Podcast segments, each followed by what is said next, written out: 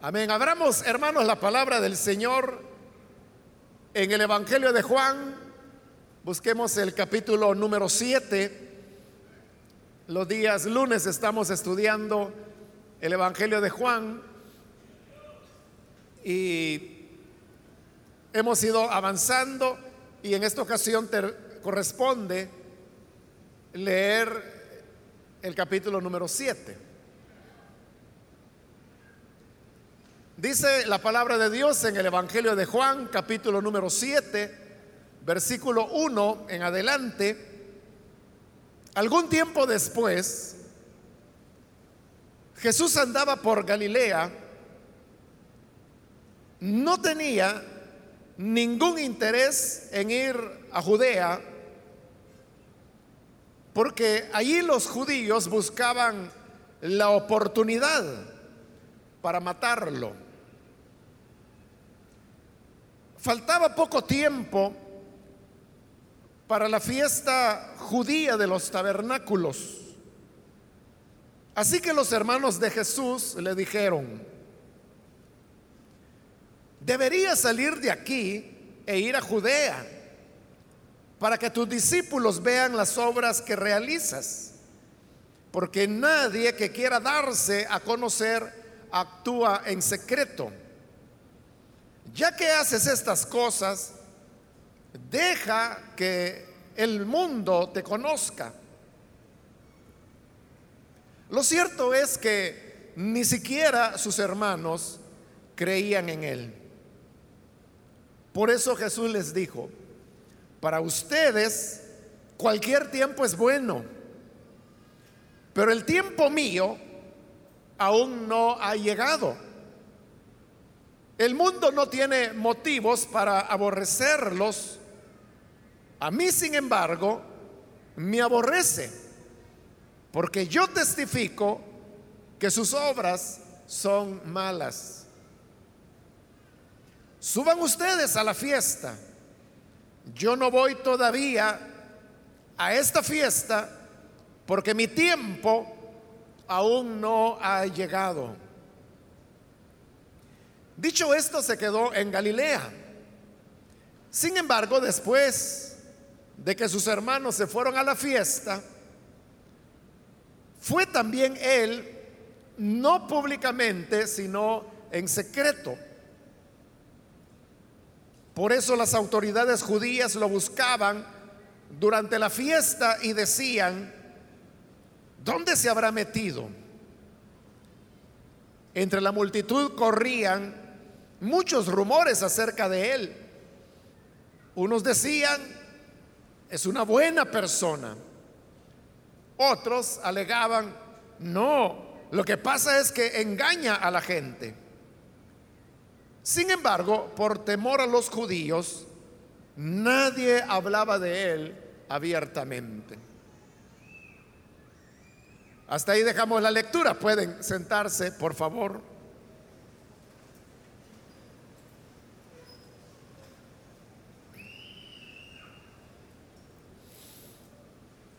Hermanos, con el capítulo anterior, que es el número 6, cerramos ya la parte donde el Señor había multiplicado los panes y los peces y sobre esa base Él dio su gran enseñanza acerca del pan vivo que había descendido del cielo. Ahora llegamos al capítulo 7, donde hemos leído que Jesús una vez más va a Jerusalén y en esta ocasión es con motivo que se estaba celebrando la fiesta de los tabernáculos.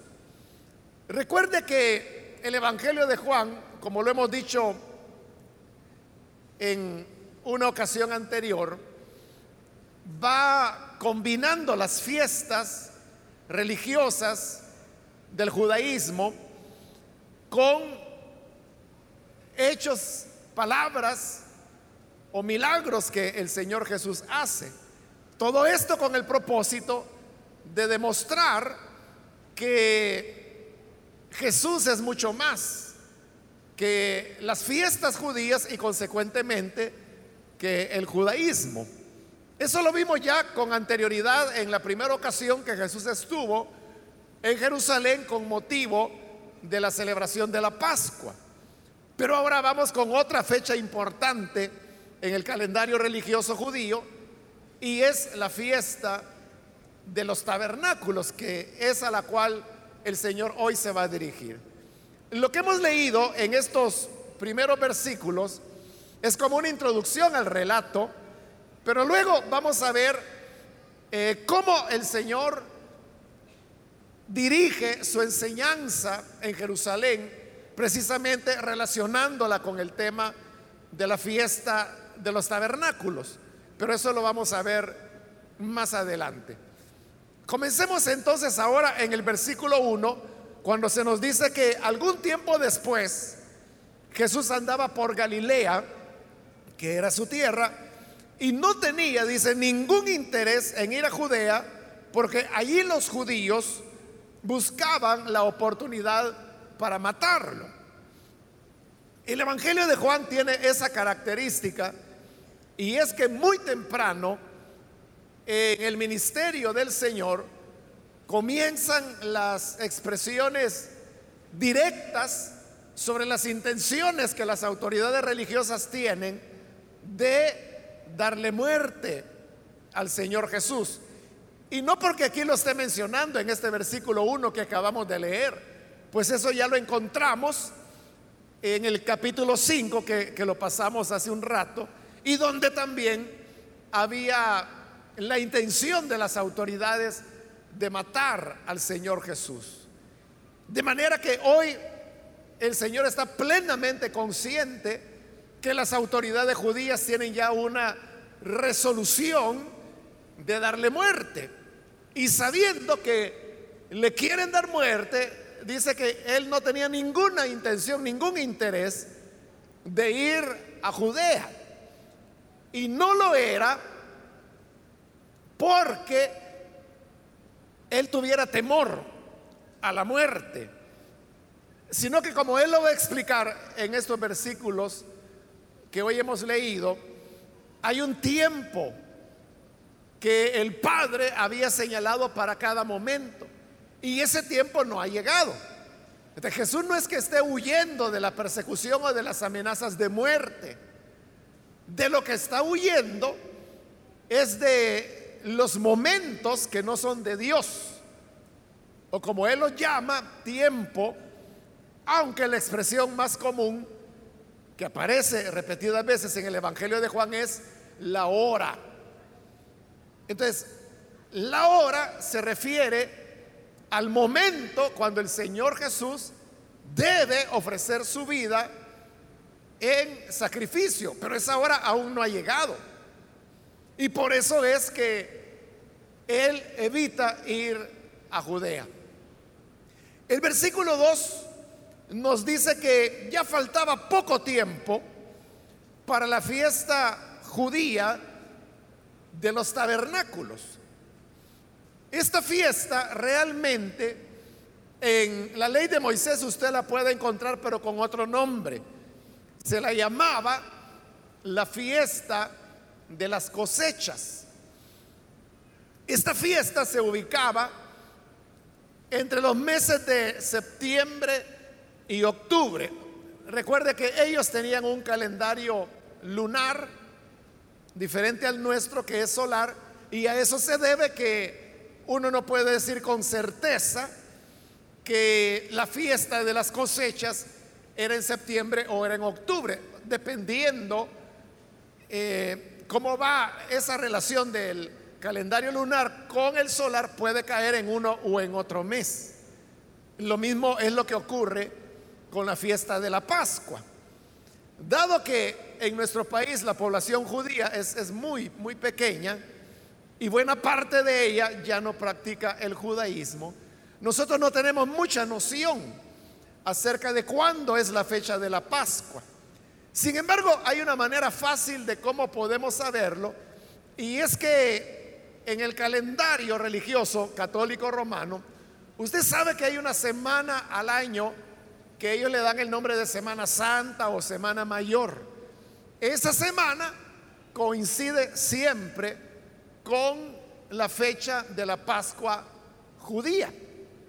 De manera que cada vez que llega la Semana Santa, usted debe saber que esa es la semana de la Pascua judía.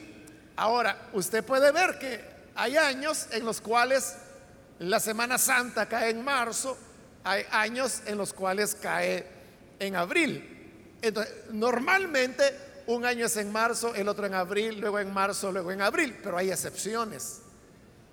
Recuerdo que, si no estoy mal, fueron los años 1999, 2000 y 2001 creo que fue en abril, que tres años consecutivos no, no pasó a marzo.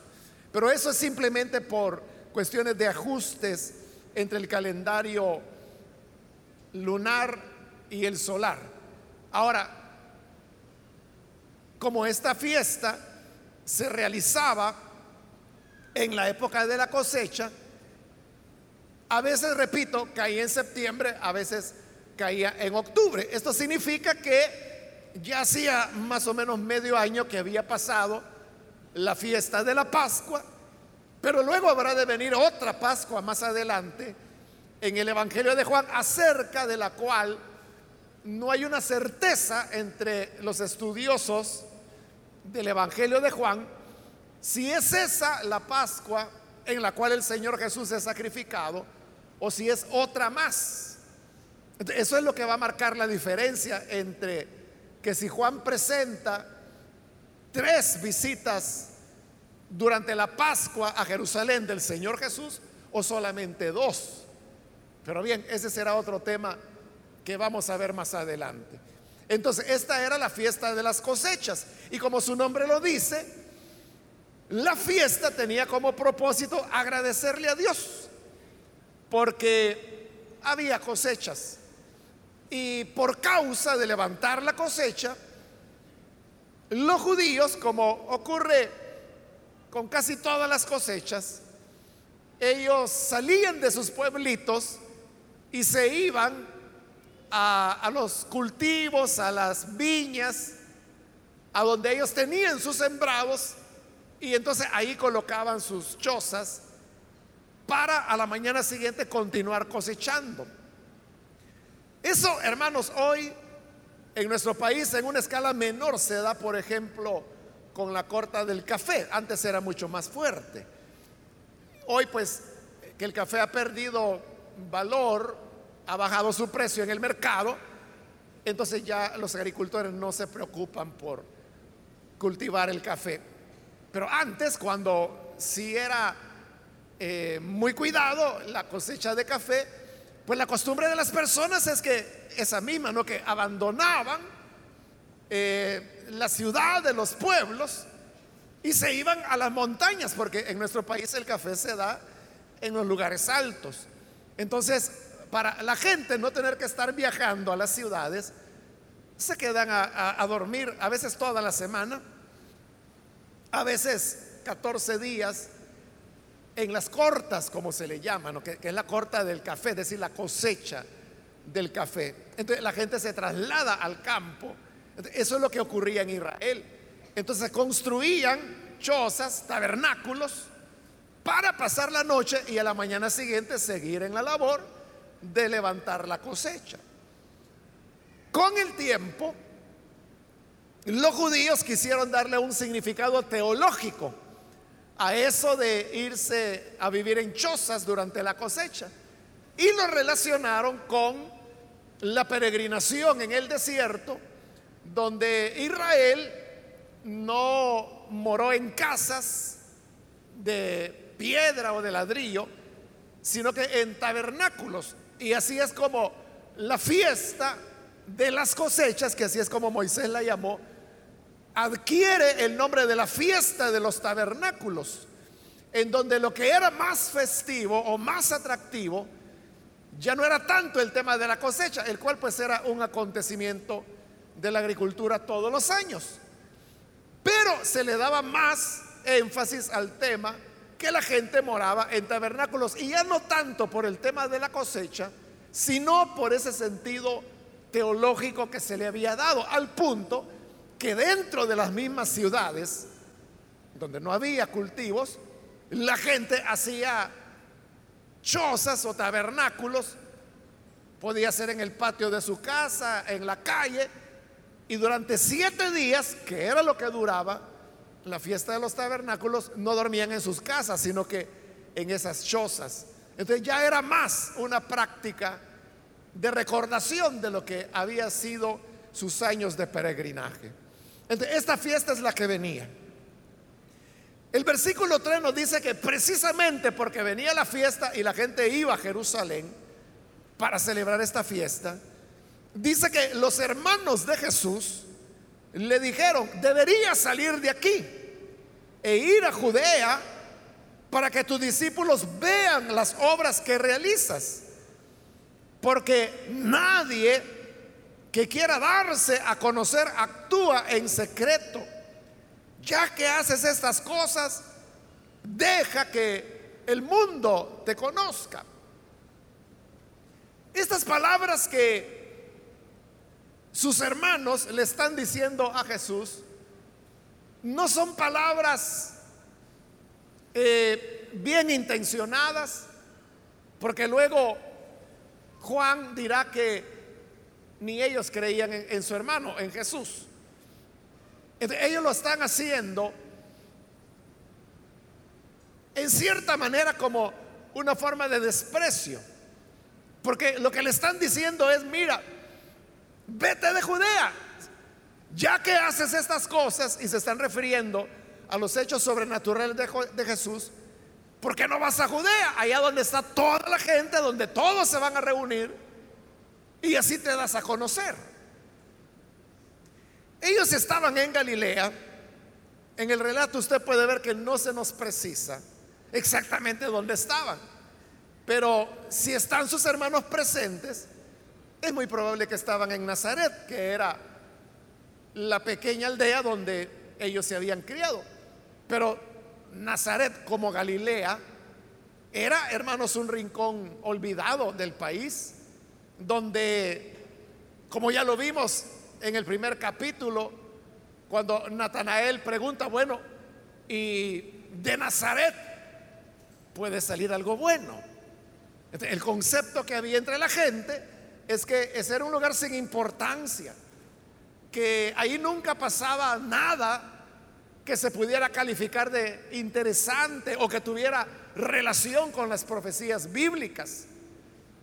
Desde ese punto de vista es que los hermanos le están diciendo al Señor, mira, sal de aquí. O sea, aquí no te vas a dar a conocer. Ve a Judea, ve a Jerusalén.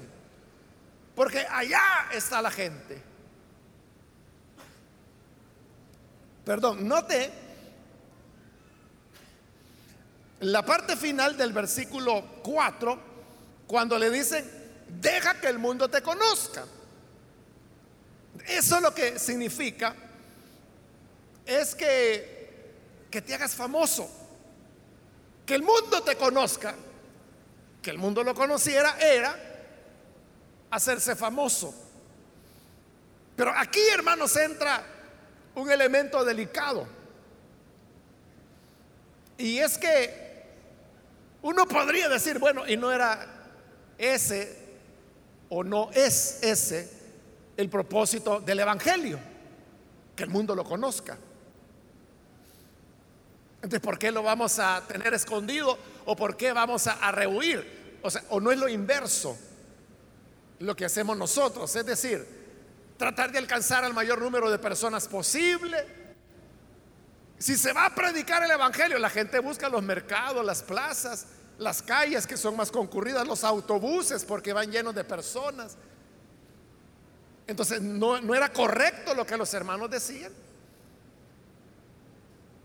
Recuerde que, como lo dice Pablo en su carta a los Corintios, al final de los días el Señor no va a juzgar lo que nosotros hicimos, sino que lo que Él juzgará fue por qué lo hicimos. Dice Pablo que Él juzgará las intenciones del corazón. Porque hay cosas buenas que se pueden hacer con mala intención. De eso habla Pablo en su carta a los filipenses, en el capítulo 1, cuando él dice que hay algunos que predican a Cristo, dice por contienda. Es predicar a Cristo es algo bueno o algo malo. Es algo bueno, ¿no? Pero la motivación de predicar era contender, pelear. Bueno, otros eran peores porque Pablo decía, predican por añadirme más aflicciones que las que ya tengo, porque él estaba preso por causa del Evangelio. Y todavía sí querían afligirlo más a través del recurso de la predicación, no porque la, predicación fuera mala, repito, sino por la intención con la cual se hacía. Entonces le decía, hay cosas buenas que se hacen con mala intención. Pero Dios lo que quiere es que lo bueno lo hagamos con buenas intenciones. Eso es a lo que le agrada a Dios. Lo bueno hecho con buenas intenciones. Y ese era el problema acá que cuando le dicen que el mundo te conozca, no era una buena intención que, que, el mundo sepa lo que él mismo había dicho, que tú eres el pan vivo que descendió del cielo, que tú les puedes dar agua como le ofreció a la samaritana, y que el que beba de ella nunca más volverá a tener sed. No era esa la intención, sino que la intención era hazte popular. E-, era como una forma irónica en que le estaban hablando. Era una forma de burlarse de él. Pero note qué extraño, ¿no? Porque no es que sus hermanos no aceptan que su hermano mayor Jesús hace milagros. Ellos lo aceptan porque están diciendo, si estas cosas haces, o sea, si eres capaz de hacer estos milagros, señales que realizas, ¿por qué no darlo a conocer? Como diciendo, mira, con esta habilidad que tú tienes puedes ser muy famoso. Vete a Jerusalén, vete allá. Entonces, lo que le están ofreciendo es la fama. Lo están inclinando a la fama y por eso le dicen que el mundo te conozca, porque si el mundo conoce a una persona es porque esa persona es famosa. Algunos estudiosos del Evangelio de Juan descubren en el capítulo 6 que acabamos de estudiar y este capítulo 7 la versión de Juan de las tentaciones que Jesús tuvo, que Mateo las ubica en el desierto. Y usted recuerda que, que fueron tres tentaciones las que Satanás le hizo a Jesús. Esas tentaciones, según Mateo, son que primero le ofrece los reinos de la tierra y le dice, mira, estos son los reinos de la tierra, le dice Satanás, y a mí han sido dados, pero yo te los daré a ti si postrado me adoras. Le está ofreciendo reinar sin tener que pasar por la cruz. Luego la segunda tentación es que convierta las piedras en pan, como una muestra de su poder. Y la tercera es cuando lo lleva a la cumbre, a la parte más alta del templo, y le dice, arrójate, porque el templo siempre estaba lleno, siempre había gente. Entonces Satanás le dice, mira, tú te tiras desde aquí, desde la parte más alta, y como la Biblia dice, Salmo 91, hasta la, cita le dio que a sus ángeles el Señor enviará para que tu pie no tropiece en piedra. Así que tú tírate y cuando ya te vayas a estrellar en el pavimento, vendrán los ángeles y vas a ser famoso. De la tercera tentación era la fama. Esas mismas tres tentaciones las encontramos en el Evangelio de Juan. Como le digo, en el capítulo 6 y en el 7. En el 6 ¿Qué ocurre cuando el Señor multiplica los panes y los peces y le da de comer a la multitud? dice que la multitud venía y lo querían tomar porque lo querían hacer rey. ¿De qué le están ofreciendo? Reinar. Y eso es lo que Satanás le ofrece en la primera tentación. Que él va a reinar si lo adora a él. Pero ¿qué hace Jesús? Bueno, en Mateo le dice, adorarás al Señor tu Dios y solamente a Él servirás. Y en el capítulo 6, ¿qué hizo ante el ofrecimiento de tener el reino? Otra vez, sin pasar por la cruz, apartarse e irse a orar al monte. E, es la misma tentación. La segunda, Satanás le dice que convierta las piedras en pan.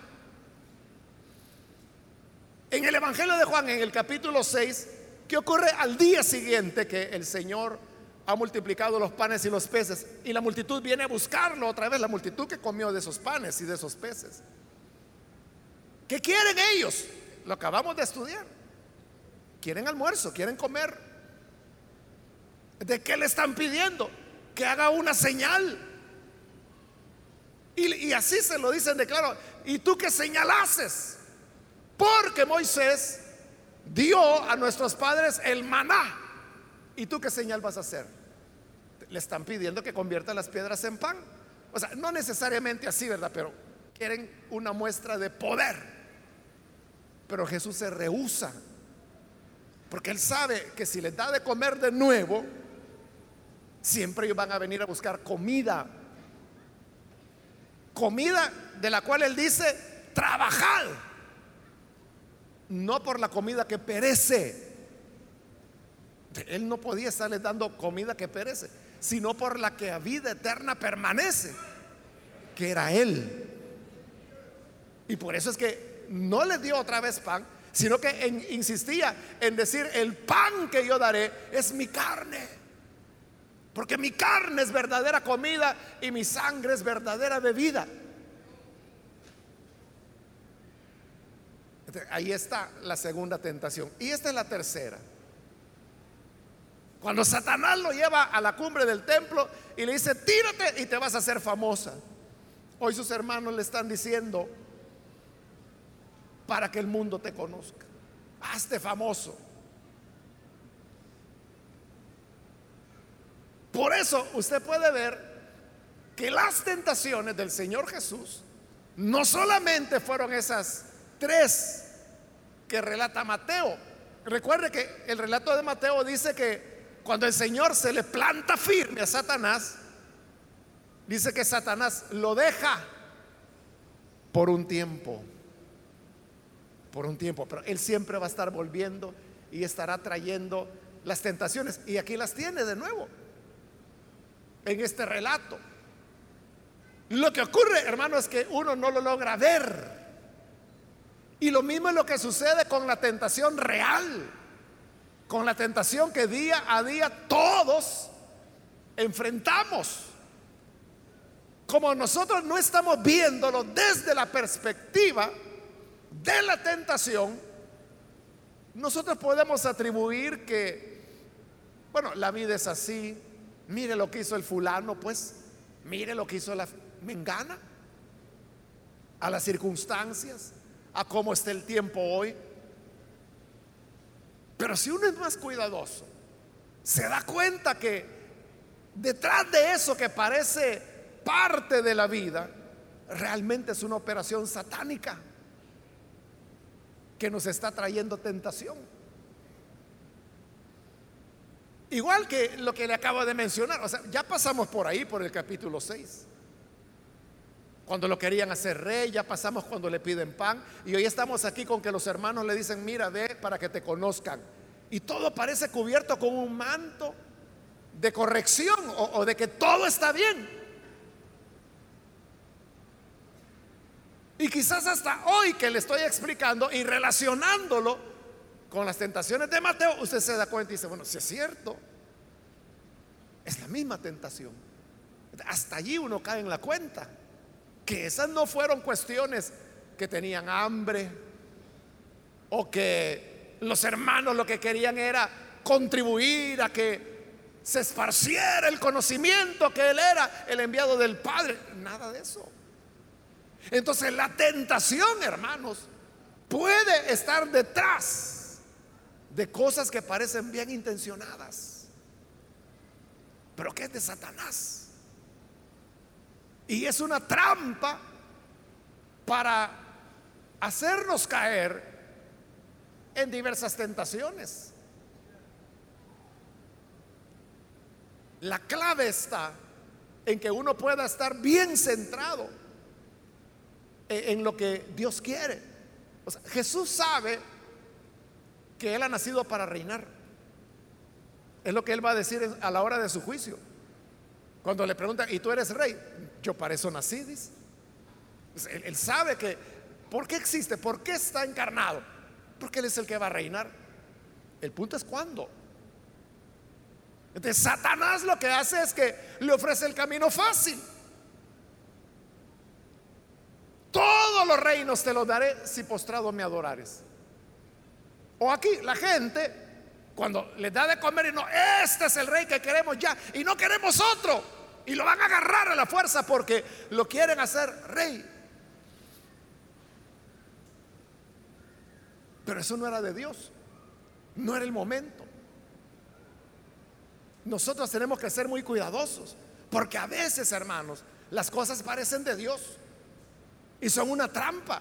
Es que, como le he hecho otras veces, hermano, Satanás nunca, nunca va a aparecer en una nube negra y le va a decir, yo soy el diablo y vengo a tentarte. Nunca va a ser así. Sino que como Pablo dice a los corintios, él se disfraza como ángel de luz. Entonces, él lo que quiere es hacerle pensar que es un ser, un, ángel enviado por Dios. Eso es lo que él quiere. Y por eso Pablo dice, no debe extrañarnos que los ministros de Satanás se hagan pasar como ministros de Dios. Por eso la tentación es muy sutil. La tentación es muy sutil. Cuidado con eso. A veces la gente cree que algo es bendición de Dios y, quizás no lo es. Pueden haber negocios que se nos ofrecen donde parece que todo, todo es fácil y que la ganancia es rápida. Y, la gente que no es reflexiva puede decir, ah, este es mi padre, bendición de Dios. Y es el mismo diablo el que le está haciendo el ofrecimiento. Después cuando esté en la Bartolina, va a haber que llevarle cada 15 días, ¿verdad? La pastilla de jabón para que se bañe. Entonces, la tentación de Jesús no solo fue esa tentación abierta donde Satanás se le apareció.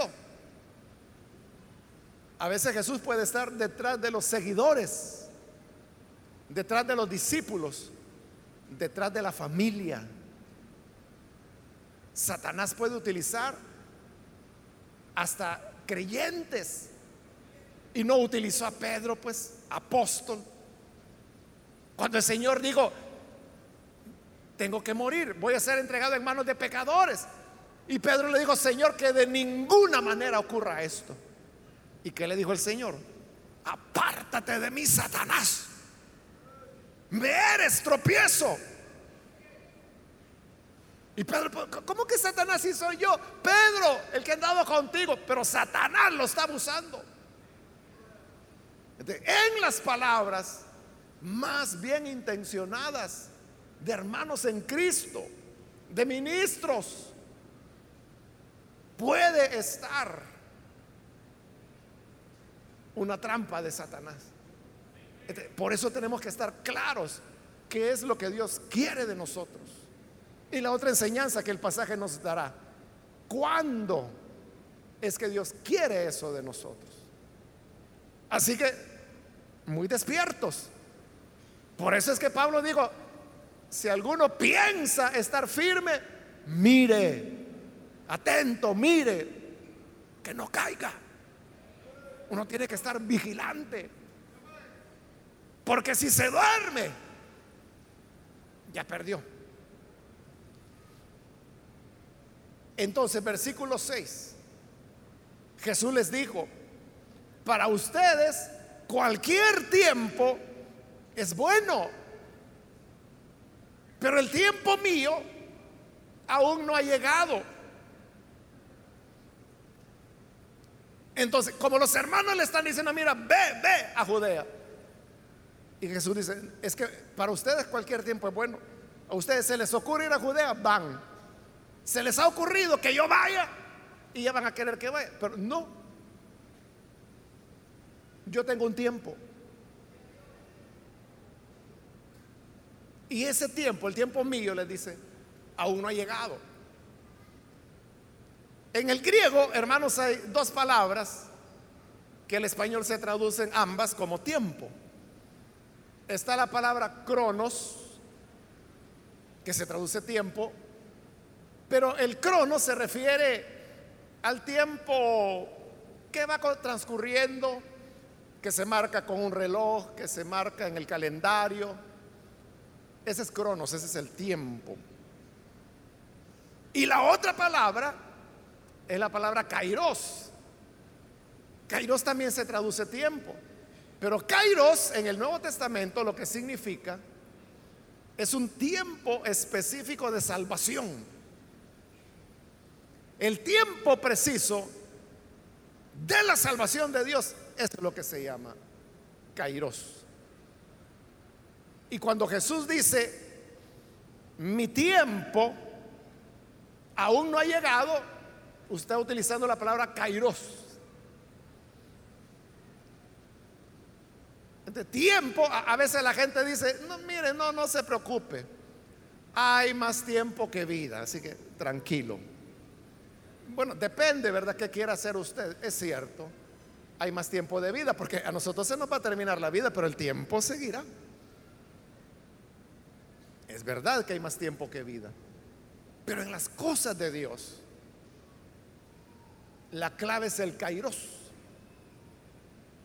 Es el momento. Y eso es lo que Jesús esperaba. Que llegara el kairos de Dios, el tiempo de Dios, en tanto que sus hermanos estaban sobre la base del cronos. Cuando Dios hace una obra, él tiene un momento específico en la que lo va a hacer. Por eso es que allá en el libro de Hebreos, usted sabe que la escritura hace énfasis ahí sobre aprovechar ese crono de Dios. Cuando dice, si oyereis hoy su voz, no endurezcáis vuestro corazón. Allí en ese pasaje, en ese capítulo, se está hablando de el día de reposo, el día sábado. Entonces, para el hebreo, el sábado estaba en el cronos, el séptimo día. Llegaba el séptimo día y ese era el de reposo. Pero ahora Dios dice, no, ahora establece un nuevo tiempo y ese es hoy. Y ese es el kairos. ¿Cuándo es que Dios dará el reposo? El sábado, no. El domingo, no. Es hoy, sí, pero ¿cuándo es hoy? Cuando el Kairos de Dios está. ¿Cómo se traduce eso a nuestra práctica o qué enseñanza nos da? La enseñanza es que uno no puede decir, a mí me gusta el Evangelio, pero voy a esperar llegar a los 21 años y entonces yo me voy a entregar a Jesús. Pero, ¿qué son los 21 años? Eso es cronos. Porque tiene que pasar el tiempo. Y si tiene 18, pues tendrá que esperar tres años más, ¿no? Para que llegue a los 21. Ese es cronos. Pero si hoy el Señor le está llamando, ese es el kairos. Pero como el kairos hemos dicho que es el momento preciso de salvación. Como es un momento preciso, específico, pasa. Y cuando pasa, pasó. No lo va a estar esperando que usted llegue a los 21 años. Es como aquel hombre que vino y le dijo al Señor, Señor, te seguiré. Qué bueno, le dijo al Señor, ven conmigo. Ese era el Kairos. Ven, ahora. Sí, le dijo, yo voy, pero deja que antes vaya y entierre a mi padre. No era que se le hubiera muerto el papá. Era que él quería estar al lado de su padre hasta que él muriera, es decir, que llegara viejo, enfermara, muriera, y una vez saliera de la responsabilidad de su padre, entonces te voy a seguir. No pudo seguir al Señor, porque no aprovechó el kairos, el momento preciso. Otras veces, hermanos, para explicar eso del kairos, yo se lo he explicado o se lo he comparado con la puerta de un ascensor que el ascensor para y se abre la puerta. Y está un momento abierta, pero luego se cierra. Entonces, si usted no entra en el momento en que la puerta está abierta, se va a cerrar.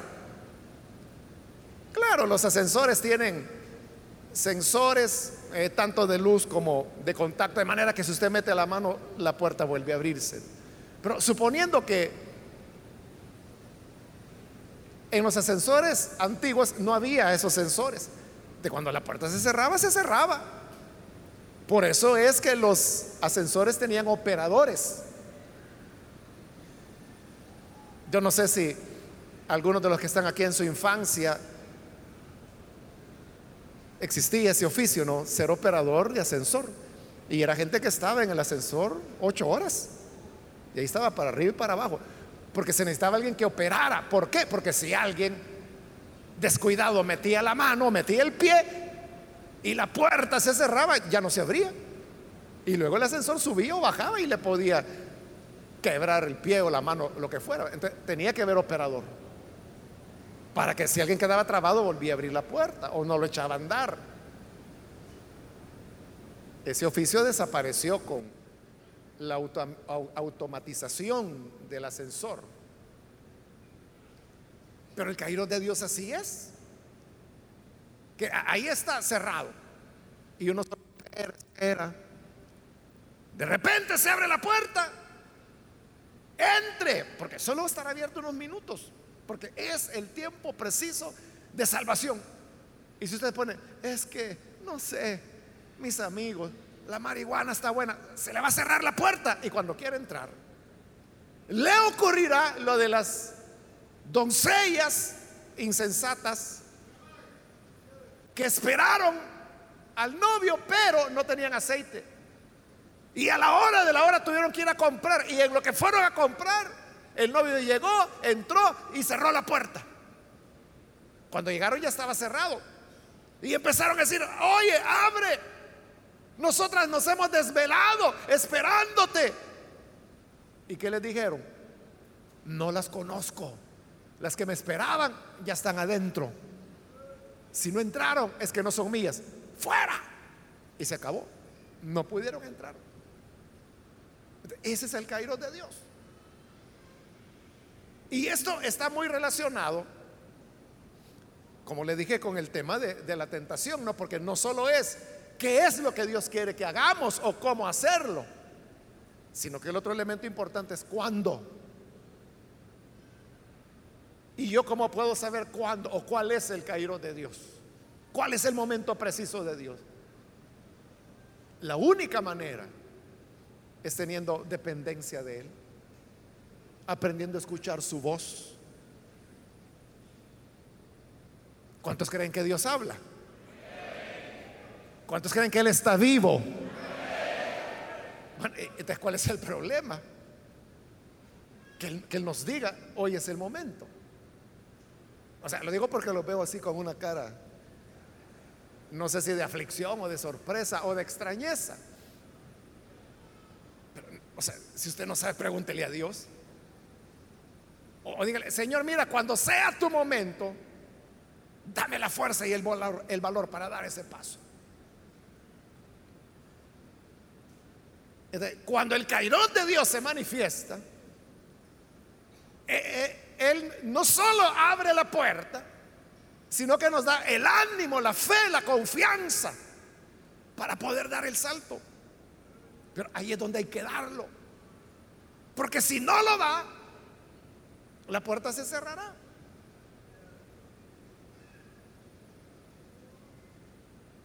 Por eso uno debe estar atento. En el 7, Jesús les dice, el mundo no tiene motivos para aborrecerlos. A mí, sin embargo, me aborrece porque yo testifico que sus obras son malas. Cuando el Señor les dice, el mundo no tiene por qué aborrecerlos a ustedes. No era porque los hermanos de Jesús fueran malos, ladrones, borrachos. O sea, no eran eso. Los hermanos de Jesús, si bien no creían en Él, pero tampoco eran desalmados. Era una familia de, buenas costumbres. Eran buenos hombres, buenos muchachos, porque eran menores que Jesús. Pero el mundo no los aborrecía. ¿Por qué no los aborrecía?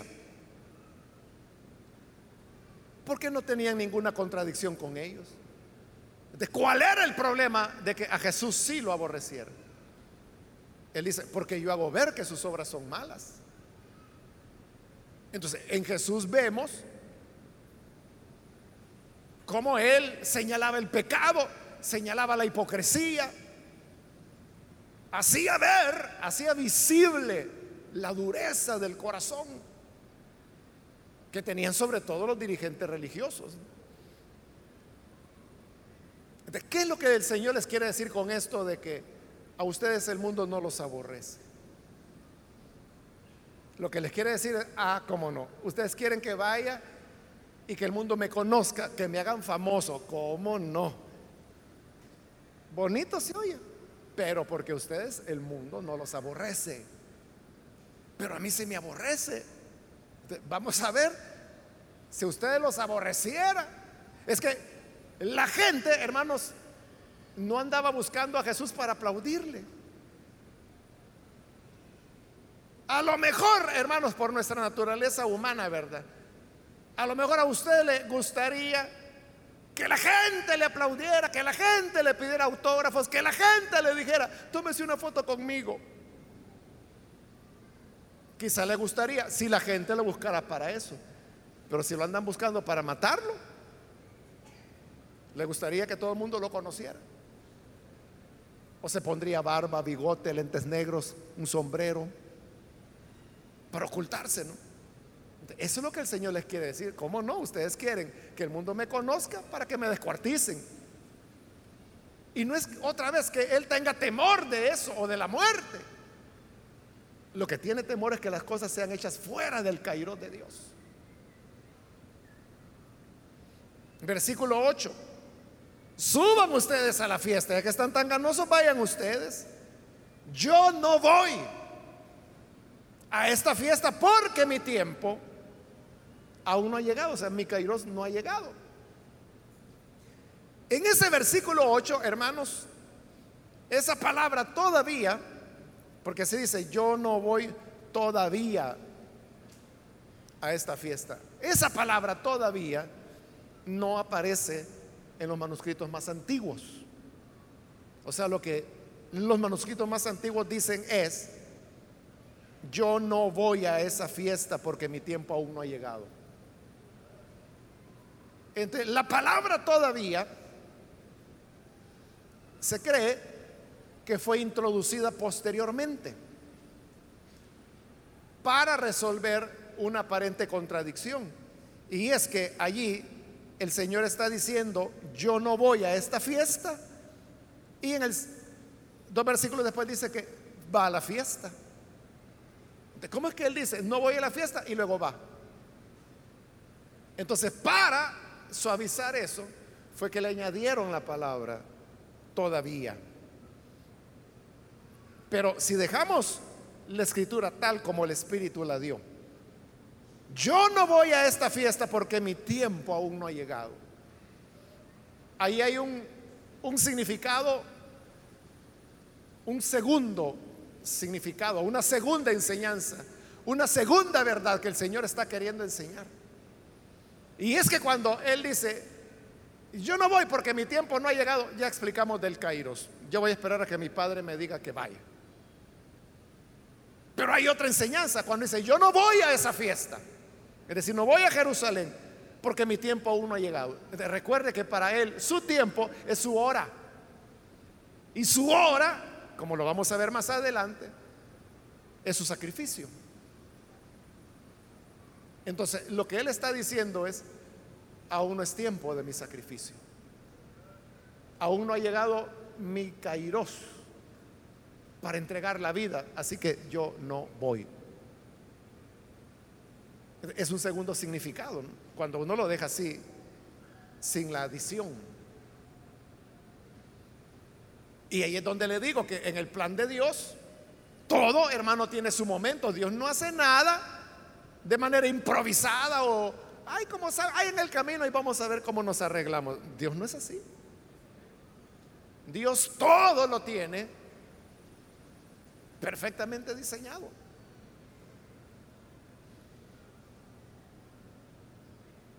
Versículo 9, dicho esto, se quedó en Galilea. Sin embargo, después de que sus hermanos se fueron a la fiesta, fue también él. Es decir, ahí llegó el momento cuando el padre le dijo, bueno hijo, hoy es el momento de ir.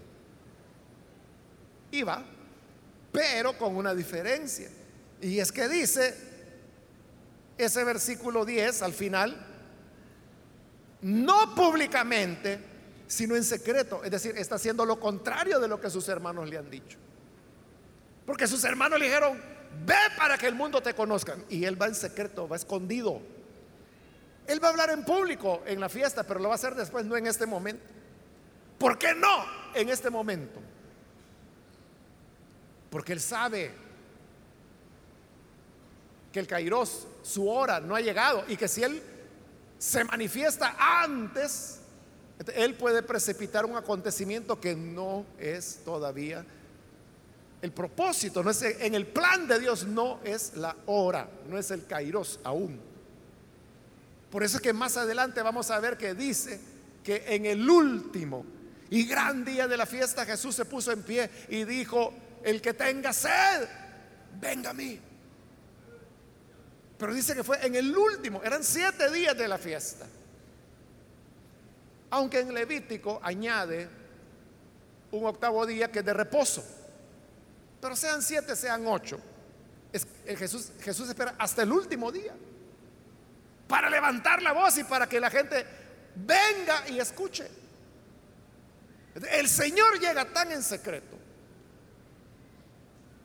que dice el versículo 11 que las autoridades judías lo buscaban, lo estaban esperando. Y no para felicitarlo o aplaudirle o pedirle un autógrafo. Y preguntaban, ¿a dónde se habrá metido? No lo hallaban. Porque él andaba en secreto. Y dice que entre la multitud había muchos rumores, el versículo 12. Unos decían, es una buena persona. Pero otros decían, no, qué buena persona. Lo que pasa es que él engaña a la gente.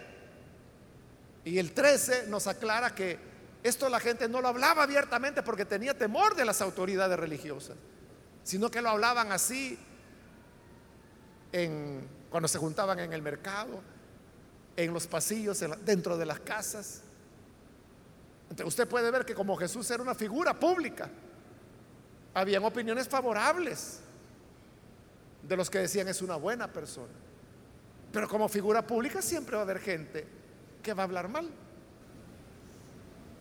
Y de Jesús había gente que decía, Él no es bueno, anda engañando a la gente. Un mentiroso, estafador es ese. La gente siempre es así. Así que, hermano, nosotros no nos tenemos que preocupar por lo que la gente anda diciendo. ¿Quiere saber qué anda diciendo la gente? Bueno, no averigüe, yo se lo voy a decir ya. La mitad dicen que usted es buena gente. Y la otra mitad dicen que usted es un engañador. Va, ya estuvo. Y eso usted no lo va a arreglar. Eso no lo va a componer. Porque el ser humano es así. Usted simplemente asegúrese que está haciendo la voluntad de Dios en el tiempo de Dios. Que está rechazando la tentación y entonces la gracia del Señor estará sobre usted. Amén. Vamos a cerrar nuestros ojos. Señor, gracias te damos. Porque tu bondad, tu amor es tan grande. Que tú, Señor, siempre provees estos momentos en los cuales esa voz nos dice, este es el camino, sigue por este camino. Y aquí están estas personas en este lugar, como también a través de televisión, de radio, de internet, aprovechando la puerta de perdón que se ha abierto y recibiendo a tu Hijo Jesús como Salvador. Te pido, Padre, que les perdones, que les des vida nueva, que puedan, Señor, amarte. Y ayúdanos a todos a poder huir de la tentación. Y por muy disimulada que venga, por muy encubierta que sea, ayúdanos para que podamos, Señor, librarnos del mal y no caer en la tentación. Ayúdanos a ser sensibles para conocer tu tiempo, para saber el momento exacto en que tú deseas que hagamos tu voluntad.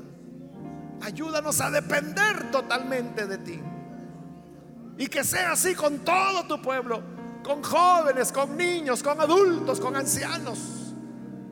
Que a todos nos inunde tu sabiduría y tu espíritu para guiarnos e indicarnos el camino a seguir. Gracias te damos por Jesús nuestro Salvador. Amén.